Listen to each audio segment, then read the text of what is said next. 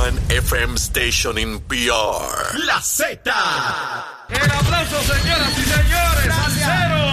Esta es la verdadera y pura emisora de la salsa de Puerto Rico. ¡De Puerto Rico! La Z. WZNTFM 93.7 San Juan, WZMTFM 93.3 Ponce y WIOB 97.5 Mayagüez. La que representa la salsa en la isla del encanto. De aquí para el mundo. A través de la aplicación La Música Z93. Tu, tu emisora nacional de la salsa. Ya comenzó el programa con más crecimiento en Puerto Rico. ¡Vámonos! Nación Z por Z93. Somos tus favoritos. Nación Z por Z93. Por la mega tú lo ves. Música, deportes, noticias y entrevistas. El programa de mayor crecimiento de la isla mía.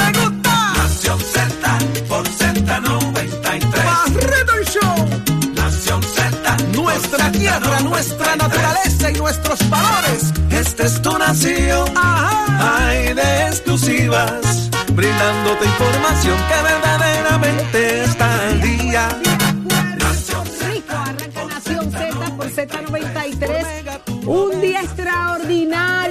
de un fin de semana largo. Mire, si usted se creía que el país iba a estar tranquilito y los asuntos de gobierno, de administración iban a pasar desapercibidos, pues sepa que no. Hoy en Nación Z, a través de Z93, 93.7 en San Juan, 93.3 en Ponce y 97.5 en Mayagüez. Todo Puerto Rico cubierto del mejor análisis. Mire, le vamos a dar puntos sobre las IES a cada una de las situaciones que han acontecido. Así que usted pendiente que el análisis apenas comienza. Muy buenos días, Jorge. Muy buenos días, Eddie.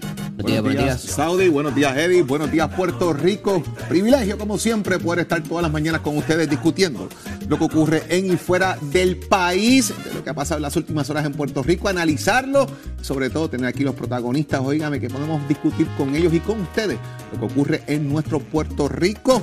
No deje de visitar la aplicación La Música, descárgala gratuita para que usted pueda ver y escuchar Nación Z y disfrutarle en el podcast del mejor contenido de análisis que hay en la radio de Puerto Rico a través de Z93. Tu emisora nacional de la salsa. Buenos días, Eddie. Buenos días, Jorge. Buenos días, Saudi. Buenos días a todos los amigos que nos sintonizan dentro y fuera de Puerto Rico. Un privilegio estar con ustedes una nueva mañana. Hoy martes 6 de septiembre del año 2022. Pero estoy dispuesto a llevarles a ustedes las informaciones, pero sobre todo el análisis que tanto a ustedes les gusta.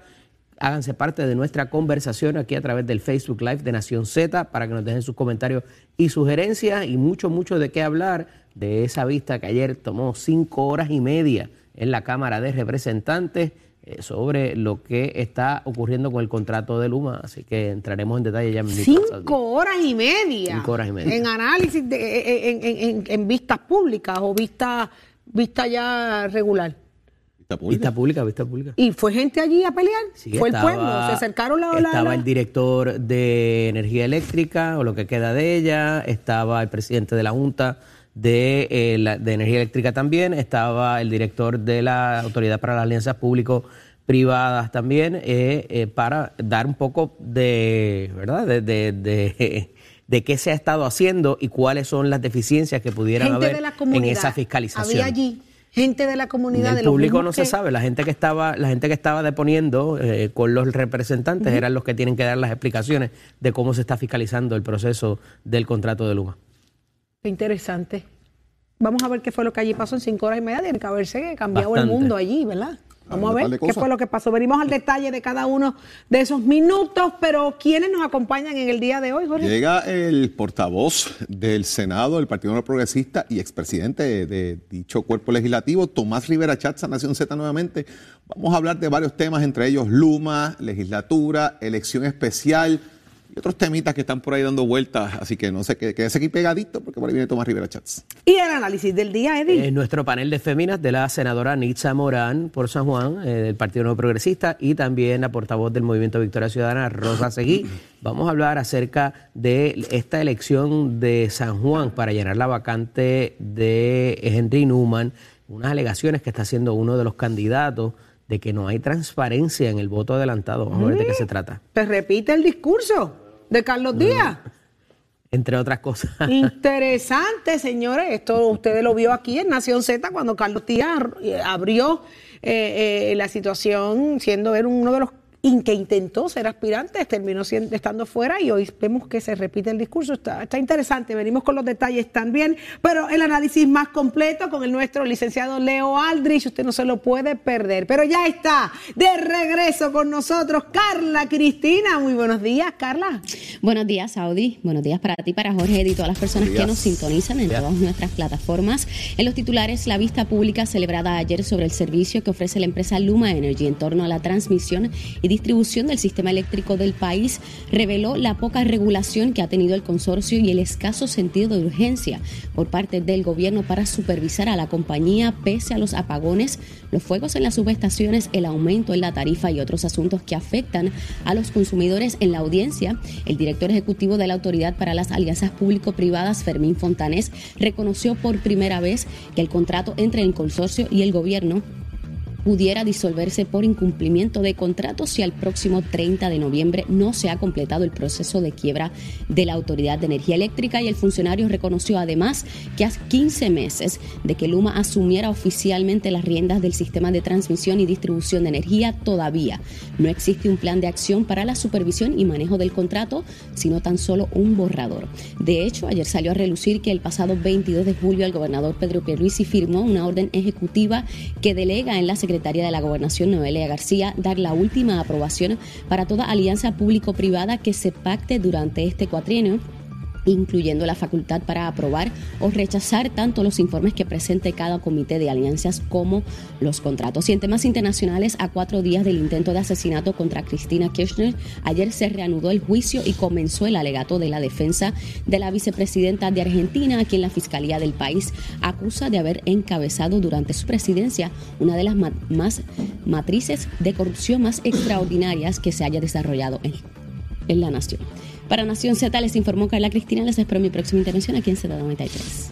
Preste atención, esta situación de Luma, esta situación de la luz, de los apagones, de los, y el vaiviene de ese de la luz que nos destruye los, los enseres, el alto costo. Mire, ayer tuvo lugar en una vista pública donde Eddie López nos va a traer todos los detalles. Eddie, una de las cosas que, ¿verdad? Aunque vas a ir al detalle, llama mucho la atención es que la oficina eh, de AEP APP eh, aceptó que en los 15 meses que lleva Luma carece todavía de un plan para supervisar el cumplimiento del contrato.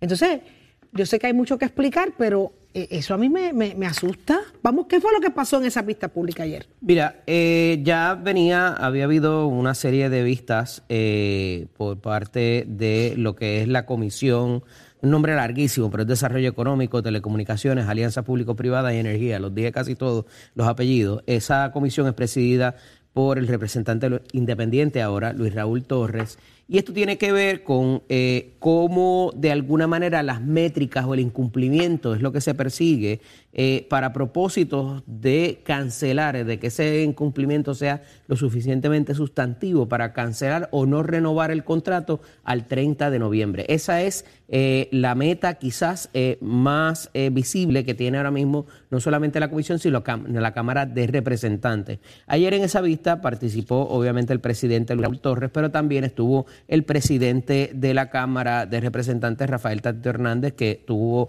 una ronda de preguntas y eh, un intercambio entre los participantes. Allí estuvo el representante Denis Márquez, estuvo Víctor Paredes, estuvo eh, José Cheito Rivera Madera, Mariana Nogales, Ángel Matos y Jorge Alfredo Segarra. Otros estaban conectados por Zoom, pero esos estaban allí presentes y tuvieron participación bastante significativa. De todas las cosas que ocurrieron, lo más significativo es que parecieron estar eh, todos los deponentes en acuerdo de que la ley particularmente, y esto pudiera ser hasta eh, eh, responsabilidad de la, legisla- la- de la legislatura, el que la ley careciera de métricas específicas o no tan siquiera en métricas específicas, sino qué pasa una vez no se cumplen esas métricas específicas. O sea, que hay unas deficiencias en la fiscalización para lograr o, de alguna manera eh, conseguir vías para lograr ese cumplimiento una vez se detecte. Y aquí en esta detección es que quizás es donde, eh, como tú muy bien traes, el asunto de este borrador, porque eh, tanto las alianzas público-privadas como en el caso de AFAF, se le permite tener una contratación de un personal técnico que pueda medir estas eh, situaciones que son enteramente operacionales y que no necesariamente tienen que ver con el contrato. A lo que voy, ayer el propio director de la Autoridad para las Alianzas Público-Privadas admite que él tiene cerca de cuatro o cinco personas trabajando en su equipo, trabajando lo que es el contrato, de la letra del contrato. Pero cuando tenemos que ir a la métrica de lo que está pasando en el field, de los apagones, de eh, cuánto duran, eh, de la causa de esto, pues carece de ese personal y es tiene que venir a ser el negociado de energía quien supla esa, ese conocimiento técnico para saber si hay cumplimiento o no. El, rol de lo que es el negociado de energía es el regulador, que no debería entrar a, saber si cumple o no, sino que eh, simple y sencillamente es el marco o el andamiaje legal. Así que dentro de todo eso ya hay unas deficiencias que se detectan y se admiten por todos los participantes que allí estuvieron ayer. Otro asunto que hiere la retina y el tímpano, escúchenme bien en cuanto a esto, es el asunto de las multas. Sí hay multas, sí el negociado puede multar hasta cerca de 25 mil dólares diarios, pero ¿sabe de dónde va a salir esas multas? de la tarifa, de lo que cada uno de nosotros pagamos. O sea que a ellos no les va a afectar. Dice el director de, el, director de las alianzas público-privadas, sí, pero es que como quiera, ese es un dinero que está dispuesto para ellos y van a recibir menos dinero. Claro que no. Y tiene, van a tener que ir al negociado y justificar, como han justificado hasta ahora, que están corriendo con un déficit operacional, porque la operación, valga la redundancia, les está saliendo más cara de lo que ellos habían previsto originalmente. Así que esto no es un verdadero disuasivo para que corrían absolutamente nada. En ese sentido, también... Eh, algo que, un mito que quedó enterrado para siempre, es que ante la salida de Luma, o que no tiene que ser Luma más bien, quien único pueda estar en lugar de recibir los fondos de recuperación. Eso se ha traído sostenidamente en conversaciones con diferentes participantes de este rol y ayer a preguntas bajo juramento tuvieron que negar esa información de que hay algún tipo de... Eh, bula papal por parte de la Junta de que tiene que ser Luma quien único pueda acceder a los fondos federales de recuperación. Ayer todos los componentes que estuvieron allí negaron el asunto. El otro, el otro asunto que se solicitó, y esto por parte del presidente de la Junta de Gobierno de la Autoridad de Energía Eléctrica, eh, Fernando Gil Enseñán, se le requirió todas las conversaciones que hubieran habido entre él y la secretaria de la Gobernación para propósitos del incumplimiento de Luma. Y aunque él no, el rol del presidente de la Junta de Gobierno no es el regular o el fiscalizar el contrato, eh, eh, quería conocer la legislatura, cuál es el conocimiento que tiene la Secretaría de la Gobernación vis a vis lo que está pasando en la Autoridad de Energía Eléctrica con la generación y la transmisión y distribución en manos de Luma. Así que me parece eso muy importante. Le dieron 24 horas en casi todos los requerimientos que se hizo, pero eh, que se hicieron ayer, pero este me parece que es muy importante porque va a lo que se conoce y a qué se ha podido hacer. el otro asunto también eh, eh, y que tiene que ver con esto, eh, ¿verdad? En esas conversaciones y una noticia que trae separadamente el periódico y ayer se conoce es que queda en manos de las próximas alianzas público-privadas estrictamente la Secretaría de la Gobernación. ¿Por qué se hace esto? ¿Por qué se pone en función esto y parecería salir del medio el director de, la Autoridad de las Alianzas Público-Privadas? Es muy interesante porque parecerían entonces estar creando una esfera paralela, como ya habíamos visto la semana pasada, con el secretario auxiliar de eh, Asuntos Energéticos, donde se va cada vez más a esquinear la participación de la Autoridad para las Alianzas Público-Privadas en no solamente este contrato, sino lo que tenga que ver con los demás. La, la APP de generación está por también anunciarse, así que veremos a ver el futuro que depara esto y cuál va a ser al final del día la injerencia y la interacción de la Secretaría de la Gobernación en todos estos asuntos. Vamos un poquito más a desmenuzar esto un poco más todavía. Es primero, hay unos datos que son sumamente importantes.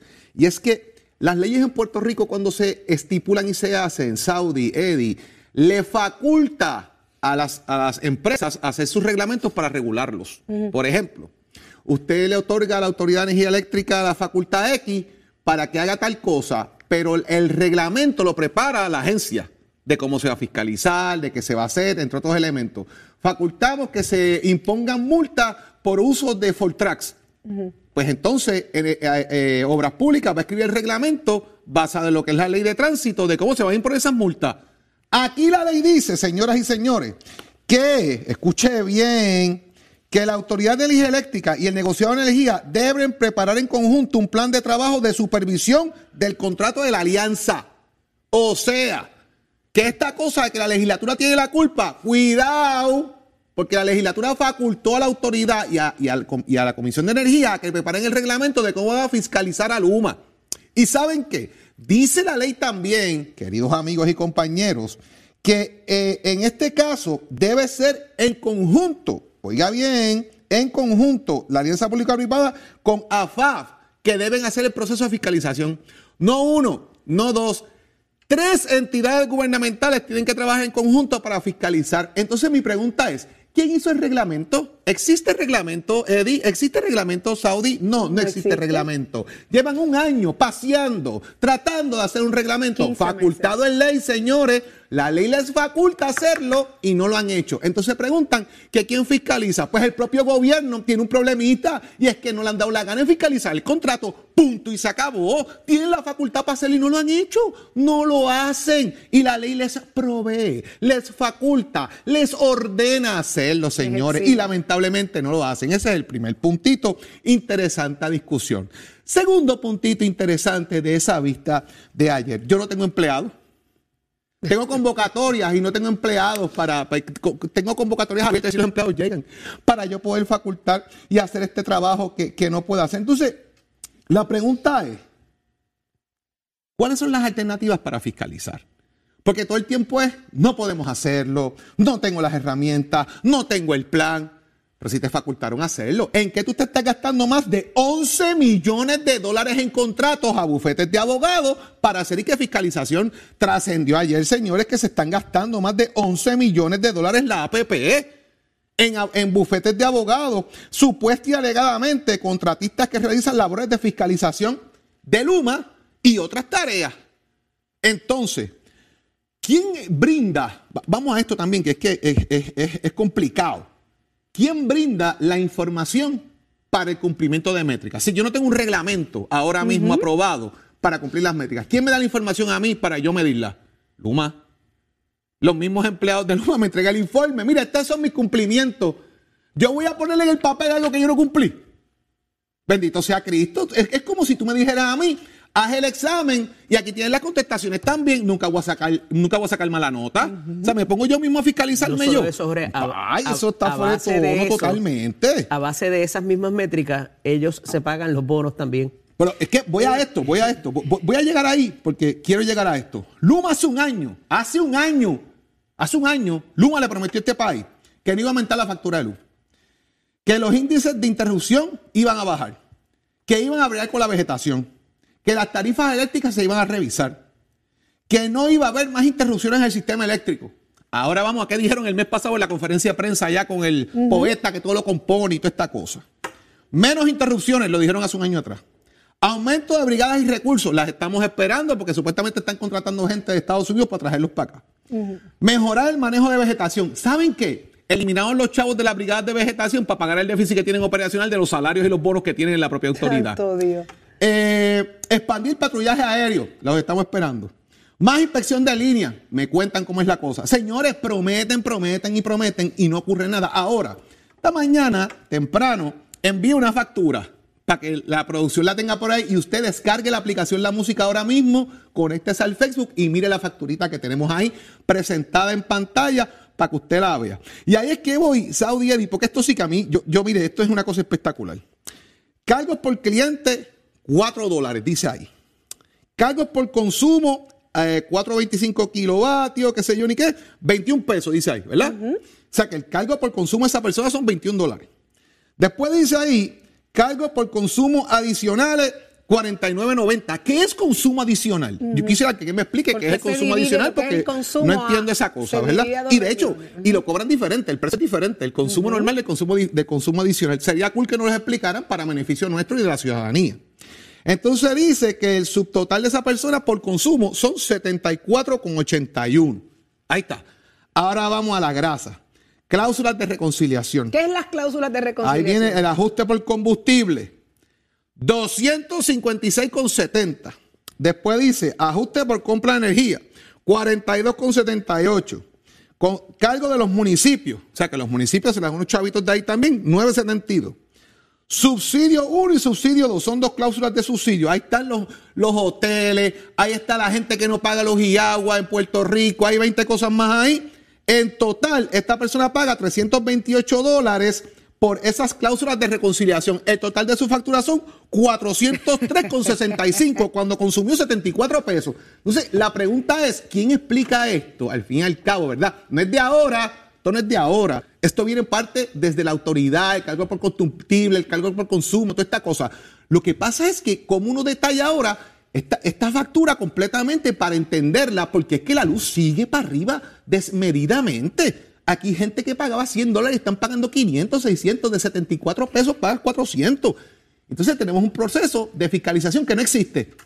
Facultado en ley para hacerlo, han facultado en ley para hacerlo y no lo han hecho porque la legislatura tiene ese poder, no le echa la culpa a la Cámara y al Senado. Ellos legislaron, pero le dieron a tres entidades de gobierno pasar juicio sobre eso. Se la dejo sobre la mesa. ¿Quiénes están haciendo su trabajo a juzgar por lo que estamos viendo? Definitivamente aquí no, nadie, nadie está haciendo su trabajo. Peor aún, ese contrato, según acaba de explicar Eddie también, eh, tiene multas de 25 mil dólares diarios ante el incumplimiento y más triste aún, lo vamos a pagar nosotros en la factura. ¿De qué nos sirve entonces? ¿De qué nos sirve? ¿Quién demonio? ¿Quién diache? Señores, está supervisando y quién tomó decisiones para este contrato? Que ni tan siquiera las multas juegan en nuestro favor para ejercer algún tipo de presión. Nadie quiere perder 25 mil pesos diarios, solo Luma, porque no los tienen que pagar, los tenemos que pagar nosotros mismos. O sea, es absurdo lo que estamos escuchando. ¿Y quién rayos? ¿Quién rayos da explicaciones? Gracias a Dios que se destaparon todas estas cosas en el día de ayer en esa vista pública. Con razón duró cinco horas y media, hermano Eddie. Cinco horas y media. Es más, y, ya se habla de que eh, ya, Luis Raúl Torres dijo que no descarta ser más vistas. Así que esto no, esto, esto va a pasar. a mucho eh, más. Tatito eh, plantea, ¿verdad? Dentro de los medios también crear algún tipo de consorcio que pueda sustituir eh, el tema eh, de lo que es Luma en cuanto a las herramientas y otros elementos, pero descartando obviamente lo que es esto. O sea que la prioridad del presidente de la Cámara es demostrar el incumplimiento, eh, en este caso de, Luma, y crear de alguna manera legislación que crea un consorcio. para poder atender esto de otra manera más qué eficiente. Va, ¿Qué va a hacer el gobernador con las personas que llevan a cargo todo este tiempo la administración, la fiscalización de este contrato? ¿Qué van a hacer? ¿Se van a quedar en sus posiciones o vamos a seguir premiándolos como focas, aplaudiéndole el, no trabajo y el desastre que acabamos de escuchar? Lo más importante es que el día 30 de noviembre, cuando culmina el acuerdo suplementario de los 18 meses, eh, no se ha concretado lo que es la, eh, la reestructuración de la deuda de energía eléctrica. Esto es importante porque no va a darle paso, no puede dar paso al contrato en propiedad si no sea, y eso ayer también trasciende, de si no se ha concretado la reestructuración, por lo que entraríamos en un segundo tipo de acuerdo suplementario y es ahí donde pudiera reemplazarse la entidad como tal, lo que trae Jorge y la figura que presenta ayer el presidente de la Cámara, donde pudiera haber hasta un tipo de cooperativa energética eh, para propósito de dar el servicio eh, y bregar con las líneas cómo esto vaya a romper también con el asunto de la generación, que me parece que es por lo que no se ha generado o no se ha avanzado en la reestructuración de la deuda de Autoridad de Energía Eléctrica, eh, pudiera entrar entonces a principios del año siguiente, eh, o el año próximo, eh, para propósitos entonces de tener las dos APPs montadas y ver cómo va a correr y quiénes van a ser los operadores finalmente. Esto lo que hace es retrasar el contrato de los 15 años para Luma ¿Es bueno? ¿Es malo? Eh, ¿Cómo va a, a trabajarlo Luma particularmente? Si se van a poner las botas como dijeron que iban a hacer cuando llegaron, como dijeron que iban a hacer hace mes y medio, como nos volvieron a traer en la conferencia de prensa, pues juzgue usted, ¿verdad? Si verdaderamente tienen la necesidad de ponerse las botas y ponerse a trabajar, toda vez de que no hay nada que eh, los obligue a ello por eh, razón de que van a, a, seguir recibiendo su dinero y no se van a afectar para nada eh, en términos de tener que hacer verdaderos cambios en lo que ha sido el servicio que están proveyendo y las interrupciones de servicio particularmente que seguimos recibiendo, porque si estamos pagando la luz cara y por lo menos tuviéramos servicio, pues mucha gente no, no estaría tan virulenta, pero en términos de que este también, tras de que lo pagas caro, tampoco te llega el servicio y te daña los enseres, pues vamos. El fin de semana fue complicadísimo para todo el mundo con los vaivenes eh, de energía, según se, se desprendió. Sí, había unas situaciones atmosféricas ahí. también pasando. Que Pero imagínate, imagínate eso fueron una lluvia. Claro. Eso fueron una lluvia. Pero no estaban ready. En una tormenta, yo no me quiero imaginar. En un huracán, mire, recoge y váyase. Pero no estaban ready, dijeron ellos que no estaban listos en el, en el mismo pico de la temporada también, obviamente. Acaba de comenzar la temporada de huracán. Y quería, quería traer una, una situación que ocurrió lamentable eh, también, que tiene que ver con la inclemencia del tiempo más de que el servicio eléctrico, eh, pero hay que hacerle caso a lo que son los sistemas cuando están claro. anunciados y al negociado de manejo de emergencia hubo una situación muy lamentable, las playas estaban llenas, los ríos estaban llenos, sí. este, eh, de verdad que, oye, si se anuncian una tormenta, es verdad que iba a pasar un poco lejos, pero igual las condiciones se iban a, a dañar, entonces mucha gente hizo caso omiso de eh, las advertencias atmosféricas y, y, tuvimos por lo menos varios, varias incidencias, una en un río y otra eh, en los jóvenes que les, les, da el rayo, el rayo allá en el sur de Puerto Rico. Que es poco común lamentable. ese sí. tipo de historias y escuchamos, había muchos relámpagos, había muchos uh -huh. rayos en el fin de semana y qué triste historia la que acabas de mencionar, Eddie, porque de verdad que la gente piensa que eso no es real, la gente piensa que eso no pasa y en efecto acabamos de ver un, un, un desastre. No podemos ser imprudentes ante, eh, ante natural, ante el ser humano. Y, y, Eddie, rápido, ¿verdad? Y, y viendo el tema, la facultad que le dan a Noelia prácticamente es para dejar a Fermín Fontane fuera de juego. Entonces. ¿Se quedará o no se quedará? ¿Qué tú crees? Creo que tiene dos strikes en contra y ya la hora rápida está saliendo el pitcher para el tercer strike. Pero ¿y entonces?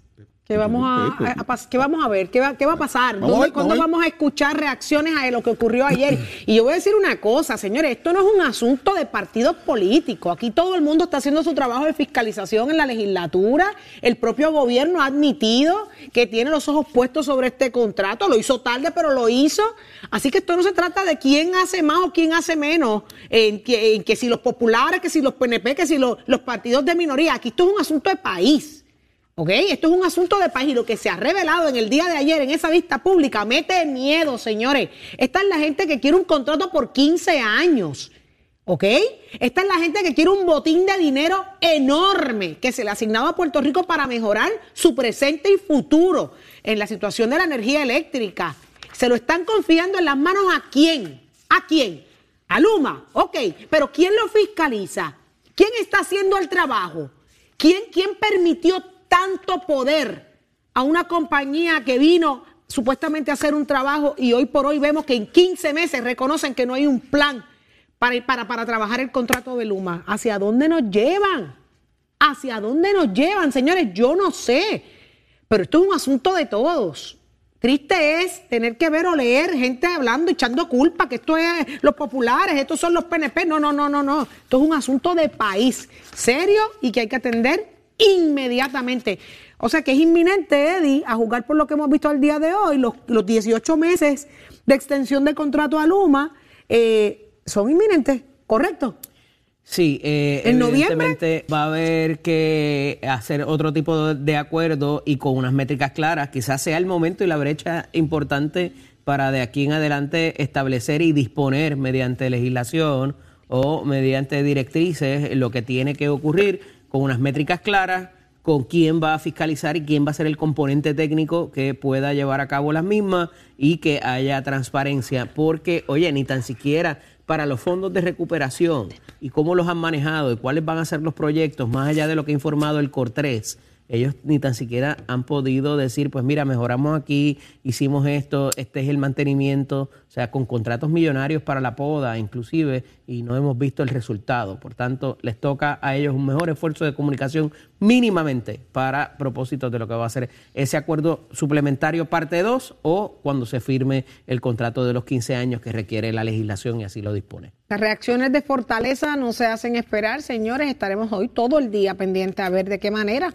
de allí dentro sale reacciones a esto y cuál es el plan delineado y los cambios que se supone evidentemente tienen que ocurrir en administración, en supervisión, en las diferentes agencias. Pero vámonos, estamos listos con Tato Hernández porque somos deporte, voleibol femenino. Tato, ¿qué está pasando? Muy buenos días, muy buenos días para todos. Tremendo fin de semana. Argumentando en lo que ustedes están hablando rápidamente, esos primeros cuatro dólares que Jorge habló de la factura son el cargo que te cobra Luma por enviarte la factura en papel y hacerte las grafiquitas en colores que ni ellos entienden ni saben descifrar. Si mandan un millón de facturas, son cuatro millones de pesos mensuales que se embolsican y esto no mejora, pero vamos a dejarlo ahí que va a del yello. Así que tú sabes cómo es esto. Buenos días, Puerto Rico. Vámonos con el voleibol. Sí, el voleibol femenino. Puerto Rico está jugando muy bien en el Norseca, los Final Six que quedan allá en República Dominicana, están jugando lo más bien, nos ganamos a Canadá, ya nos ganamos a Estados Unidos, ahí tenemos parte del juego en la pantalla, Britannic Combi se la dejó caer de qué manera, con 18 puntitos, Britannic Combi lo que están preguntando es de madre puertorriqueña, está jugando con nosotros, así que ya usted ayudó con 17 puntos, también. Karino Casio y Niri Ortiz, la hija de Piculín, ayudó con 13 puntos, el dirigente Fernando Morales dice que se está trabajando duro. Tenemos dos que están un poquito lesionados, pero estamos trabajando. Hoy, miércoles, nos toca con Dominicana y, y luego el jueves nos toca con México. Así que las muchachas jugando muy bien en este eventazo del Norseca, que de aquí pues clasifican para el Panamericano. Estás, con el habla música y Z93 en Nación Z.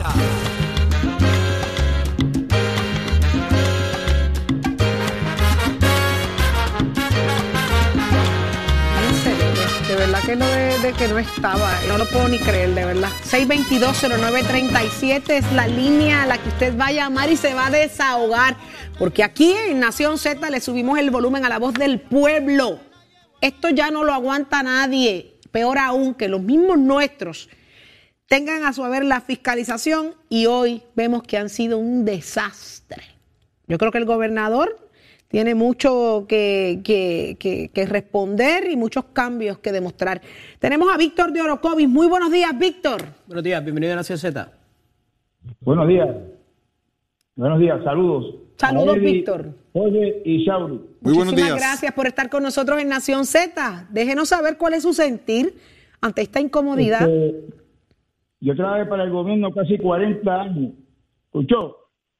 Y fui planificador coordinador, planificador, porque la planificación y la organización es importante. Número uno. Número dos, el gobierno actualmente no tiene planificación, no tiene organización. Dos, este, este gobierno lo que hace es fantasía, no está actuando como es debido. Yo veo que la gente que están sentados en la silla están por puesto, no están por hacer el trabajo el trabajo lo están haciendo para cumplir con un dinero, no para cumplir con el, con el gobierno de Puerto Rico, con la gente, con la población. Están, están descartando las cosas que son necesarias y están cayendo en una eficiencia bien, bien cruel. Puerto Rico necesita gente que sean valientes, que sean planificadores, que dediquen tiempo para mejorar el sistema eléctrico de Puerto Rico. Yo tengo un hijo ingeniero. Dieron las recomendaciones para energía eléctrica que mejoraran el sistema y el caballero está cobrando buen dinero, es supervisor de una compañía petrolera. Muy inteligente, número uno en 2015 en el colegio de Mayagüez. Caballero del tipo se fue para Estados Unidos por culpa de energía eléctrica. Y ese tipo le podía ayudar para mejorar el sistema. Ese caballero que es mi hijo, le podía ayudar al sistema. El gobierno tiene un gente que no están para servir, sino para servicio. Y ese es el error más El gobernador se ha quedado callado porque está influenciando por Luma. Y lo estamos entendiendo. El gobernador está cogiendo dinero a través de Luma. Y ahora no quiere que Luma se vaya. Ahora lo que quiere es que mantengan a Luma y no están planificando, no están organizando a Luma para que Puerto Rico se enderece. Muchísimas, Muchísimas gracias, don Víctor de Orocovi. un punto clave y muy importante, que es lo que carecemos, la planificación, señores. La planificación. Manuel de San Juan, muy buenos días, Manuel. Bienvenido a Nación Z, Manuel. Sí. Te escuchamos, Manuel. Buenos días. Buen día. Adelante. Bájanos el volumen del radio, Manuel, por favor, para escucharnos. ¿Cómo, es posible que aquí haya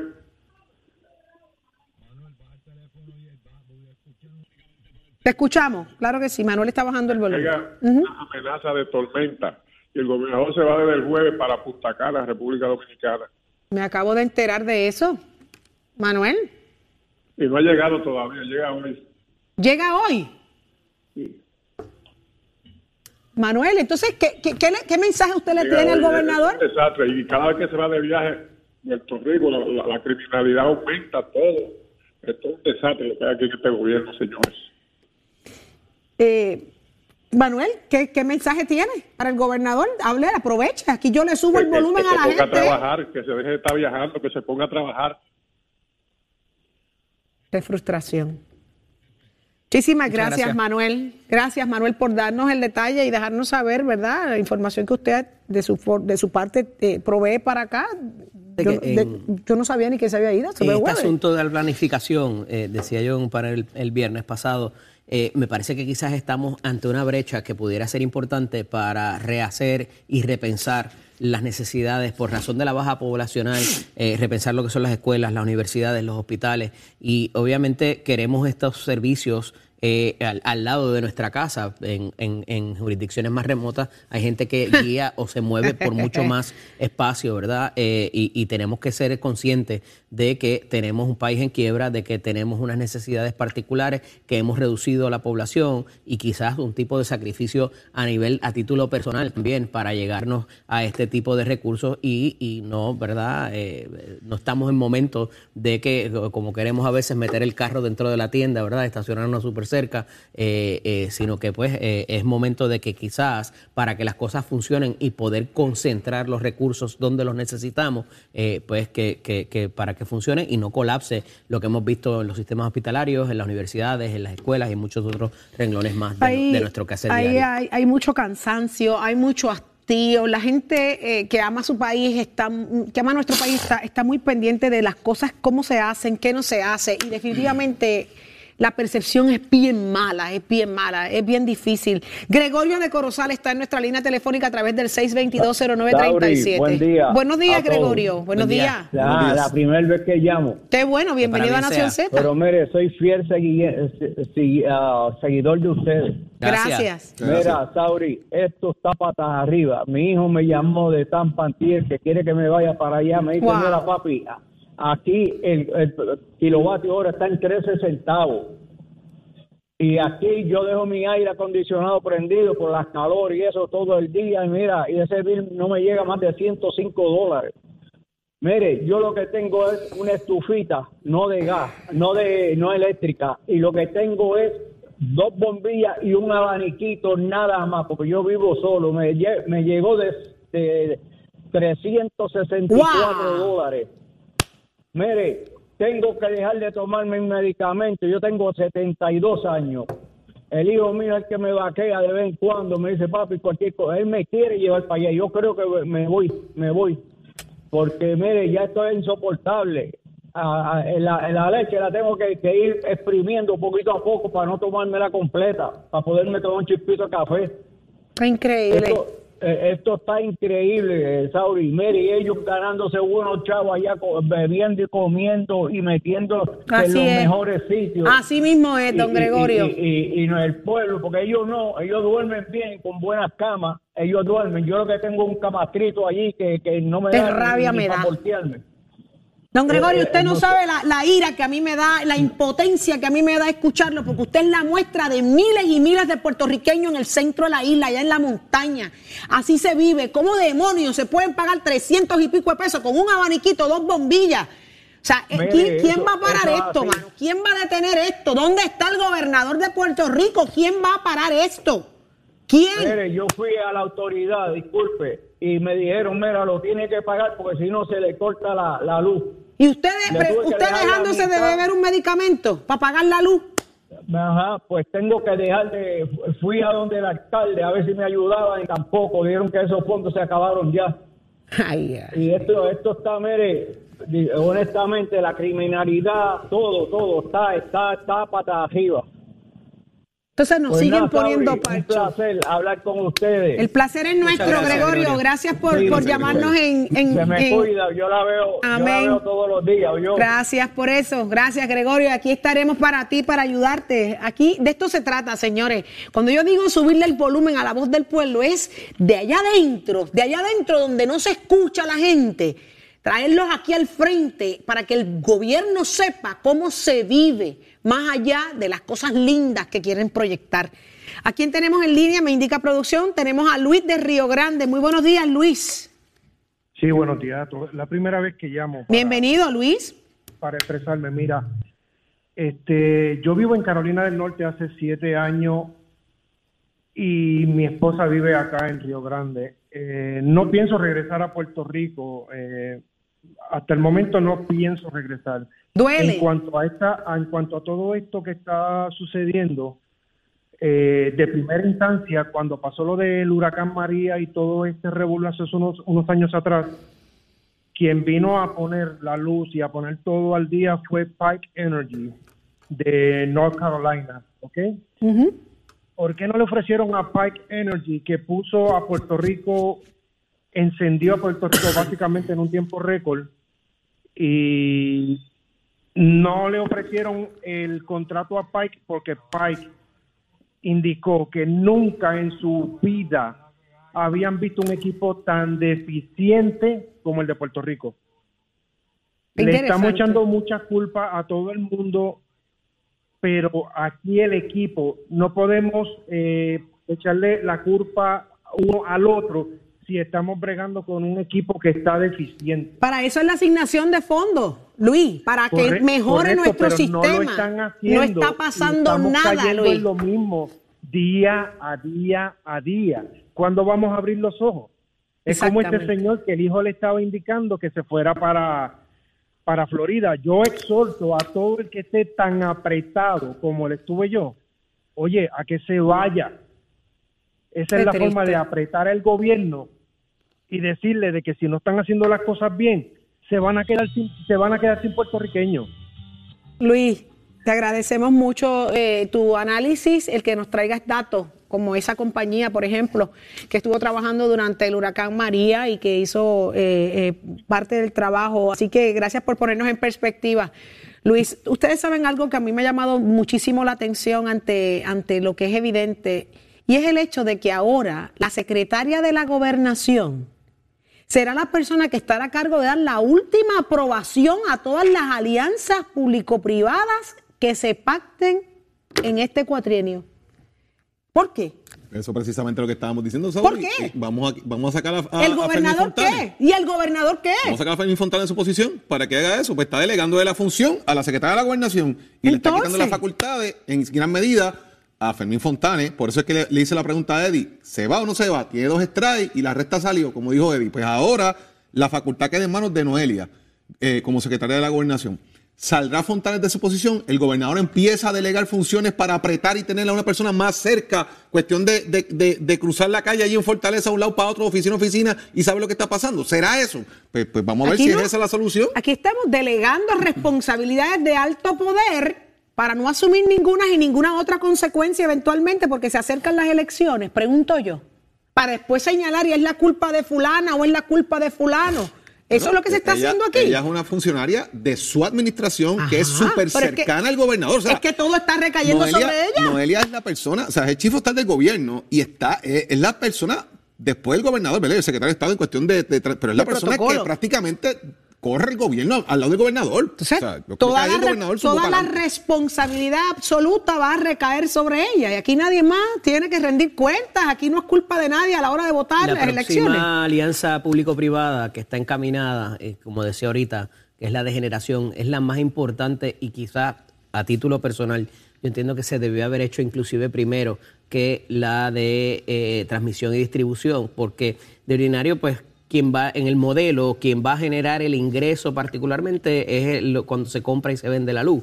Eh, y cuando se genera, eh, tenemos tres compañías adicionales en el país eh, que bregan con gas o con carbón para la producción y hay que ver cómo se vaya a hacer porque al final del día la parte importante aquí es ese lo que se conoce en la parte corporativa como el due diligence, la diligencia, la diligencia de vida que debe haber en escoger esa persona. Y algo que trasciende, esa entidad, algo que trasciende ayer en la vista pública es que cuando se escogió a Luma, Luma no existía, y esto fue a palabras del presidente de la Cámara, Luma no existía, Luma se creó después, pero se, eh, se confió en lo que era Quanta y lo que era ATCO, que son las dos, las dos matrices de lo que es Luma, y que basado en esa pericia y esa experiencia que tenían estas dos compañías, fue que se delegó esa responsabilidad en Luma. No estamos viendo que haya esa pericia ni esa experiencia en lo que se convirtió y lo que es Luma hoy día.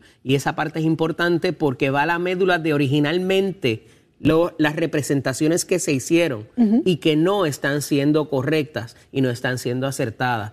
Eso, si es o no una eh, incompatibilidad o una insatisfacción, ¿verdad? O, o- o algo manifiesto y, de- y sustantivo para eh, crear un incumplimiento, pues también es una de las cosas que se está trayendo a la discusión, porque ciertamente la línea inclusive que requirió el Congreso y que requirió la Junta de Supervisión Fiscal es que fuera una compañía, como decía el- el- el- la persona que llamó, que tuviera esa pericia y esa experiencia en trabajar So- asuntos difíciles. Esto está interesante, señores. Vamos a estar pendientes. Gracias, Orocovi. Gracias, San Juan, Corozal, Río Grande. Gente conectada Nación Z, donde aquí le subimos la voz al pueblo. Y está listo. Tato Hernández. Buenos días, Tato.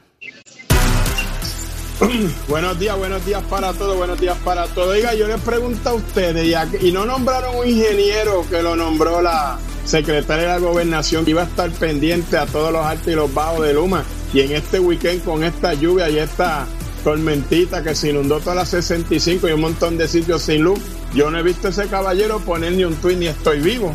Así que yo no sé de qué está. Y digo, eso saben allá los que saben del gobierno, lo mío deporte y malo. Así que vámonos por aquí para el deporte. Y antes que nada, compañeros, dependientemente de que sea de otro canal, aquí hay que poner las cosas aparte. Yo me uno a la pena que está pasando Albert Cruz por la repentina muerte de su papá. Su señor padre pues falleció, así que mi más sentidas condolencias. Albert es gran amigo, comentarista deportivo y fue uno de los primeros que me llamó cuando mi señora madre partió, así que es recíproco, te quiero y te aprecio mucho y fortaleza para él y para su familia. Así que vive el deporte, vámonos por aquí que oiga la de nosotros. La Jasmine Camacho Queen que ganó en Bruselas recientemente con 12.27. Esas carreritas la han puesto, óigame, en la primera posición porque viene de ganar cuatro casi consecutivas. Roma, Estocolmo, Grecia y Bruselas. Y ahora se prepara para Zurich Switch este próximo jueves la gran final. Y ahí van a estar toditas otra vez. Así que eso es como un preámbulo a lo que puede pasar para las Olimpiadas 2024. Y nosotros vamos a la nuestra, vamos a mandarle vibra, vamos a mandarle oraciones para que sea la campeona de la Liga Diamante. Usted se entera aquí en Nación Z, somos deporte. Oiga, chero, give it on my friend.